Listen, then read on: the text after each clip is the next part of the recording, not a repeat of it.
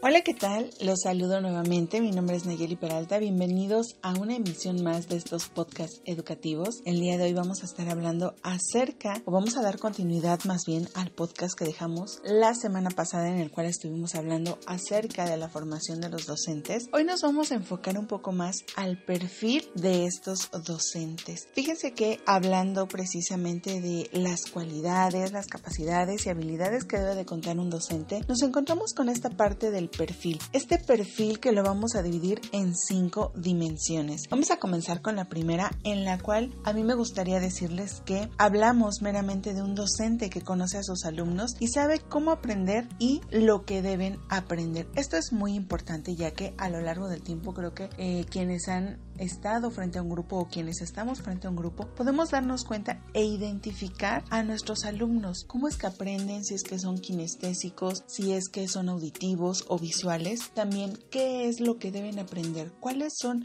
los objetivos, cuáles son los aprendizajes esperados que corresponden a cada grado. Por otra parte, tenemos la dimensión 2, en donde nos dice que un docente que organiza y evalúa el trabajo educativo realiza una intervención didáctica pertinente. ¿A qué se Vamos a estar organizando y evaluando nuestro trabajo educativo. Vamos a realizar esta intervención en donde creamos nosotros pertinente. Nos referimos meramente a que hay situaciones en donde el alumno, bueno, pues no está cumpliendo con estos aprendizajes, además de que nosotros ya organizamos, ya evaluamos, ya tenemos todo este trabajo previo, pero también podemos realizar esta intervención en donde podemos apoyar todavía al desarrollo del alumno. Pasando a nuestra dimensión número 3, nos habla de un docente que se reconoce como profesional, que mejora continuamente para apoyar a los alumnos en su aprendizaje. Nosotros como docentes, además de la formación que ya tenemos previamente, no debemos olvidar que debemos estarnos actualizando constantemente. Tomar cursos, talleres, diplomados, leer, seguirnos capacitando para poder apoyar a nuestros alumnos en cada uno de estos pasos que den a lo largo de su aprendizaje. Dentro de la dimensión número 4 nos habla acerca de un docente que asume sus responsabilidades legales y éticas inherentes a su profesión para el bienestar de sus alumnos. Hay que saber entender, hay que conocer estas responsabilidades que nosotros tenemos tanto de manera legal como ética. Hay muchas situaciones en las cuales nos vemos inmersos como docentes en las que debemos saber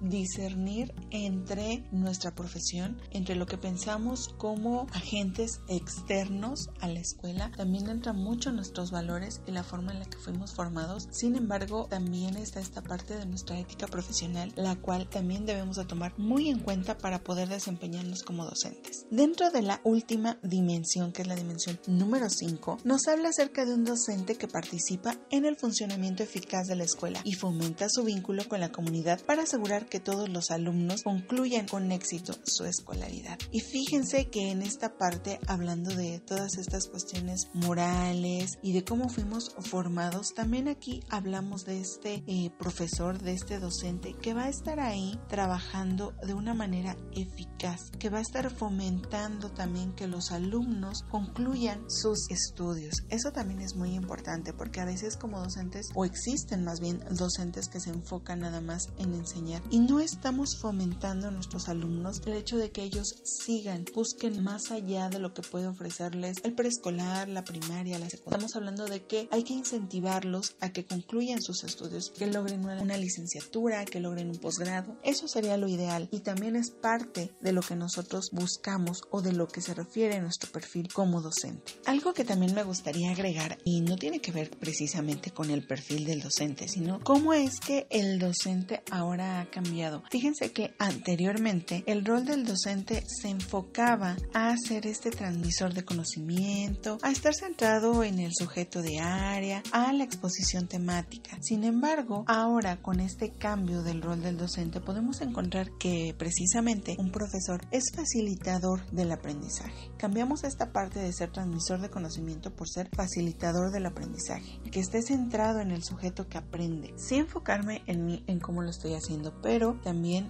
en mi alumno, en los que están ahí aprendiendo. Por último, el apoyo en la decodificación y asimilación de la información. Más que una exposición temática, que es lo que se manejaba al inicio, ahora es ayudarles, apoyarlos a que logren decodificar, identificar, asimilar esta información y hacerla propia para entonces sí lograr aprender y que el alumno logre precisamente todos esos objetivos que se fijan al inicio de un ciclo escolar o al inicio de una materia. Déjenme decirles que en mi práctica docente puedo compartirles que sí existen muchos miedos, muchos temores, muchas creencias que podemos tener o que manifestamos a lo largo de este tiempo frente a grupo. Sin embargo, también creo que parte de lo que corresponde a nuestra formación, a nuestro perfil, también a nuestros valores, a nuestra ética profesional, va a depender mucho de cómo queremos llevar a cabo esta profesionalización docente, este dominio teórico y práctico de los procesos de enseñanza, aprendizaje y que nosotros debemos de estar muy al pendiente de cómo hacerlo. De igual manera, es importante tomar en cuenta la importancia de la formación inicial, de cómo es que nosotros vamos a estar iniciando para ir creando y desarrollando competencias, para entonces sí tener y lograr la capacidad de asumir la responsabilidad, tener una autonomía para actuar, la capacidad para reflexionar sobre la acción docente y la autoconstrucción de las propias competencias. Y esto me va a servir no solo para mi docente, sino para ponerlo en práctica con mis alumnos. Por mi parte sería todo, yo me despido en esta emisión, la emisión número 5 que corresponde a la semana 6. Sin